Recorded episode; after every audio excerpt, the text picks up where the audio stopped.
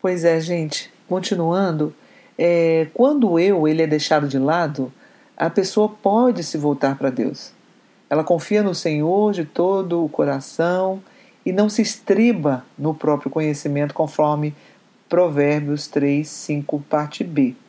É, quando Lucas também, lá em Lucas, no Evangelho de Lucas 9, 23, fala para a gente se negar, a gente não vai correr esse risco de autodefinição, que era uma outra verdade transformadora e foi uma outra verdade transformadora que essa jovem precisou aprender. Ela precisou negar a e rejeitar a autodefinição. É, o solipsismo é uma forma extrema de pensar apenas em si mesmo e definir sua própria realidade, sua própria fonte de verdade, o seu próprio Deus. A pessoa fala o seguinte: eu só dou satisfação ao meu Deus, ao Deus do eu.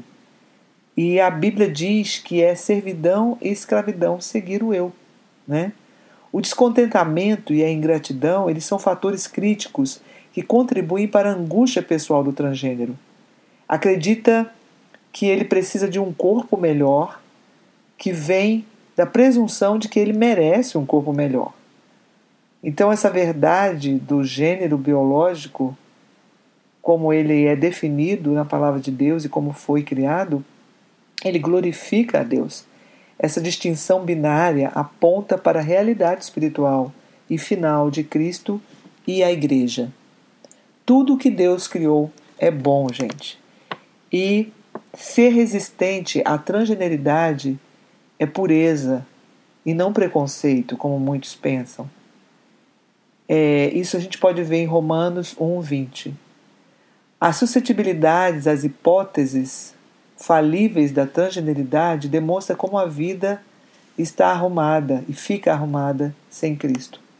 Ou seja, a vida fica um transtorno quando não se aceita e quando não se descansa e se contenta no que Deus criou.